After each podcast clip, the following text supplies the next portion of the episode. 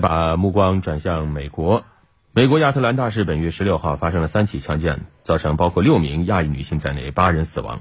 犯罪嫌疑人是一名白人男性。案发后，美国多地爆发游行集会，抗议针对亚裔的暴力和仇恨犯罪。二十一号，数百名亚裔人士在华盛顿特区麦迪逊广场举行集会，抗议针对亚裔的暴力活动，呼吁美国社会停止对亚裔的仇恨。抗议者指出。仇恨亚裔才是严重的社会病毒。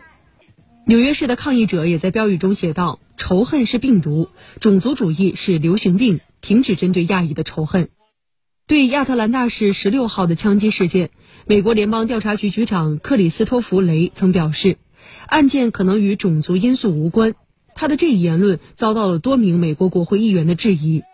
亚裔参议员达科沃斯二十一号接受媒体采访时说。他认为嫌疑人作案正是出于种族动机，希望警察对案件展开更深入的调查。反歧视团体制止仇恨亚太裔美国人组织日前发布的报告指出，在去年三月中旬至今年二月底的近一年时间里，该组织在全美收到了近三千八百起针对亚裔美国人的种族歧视事件报告，包括言语攻击和人身伤害等各种形式。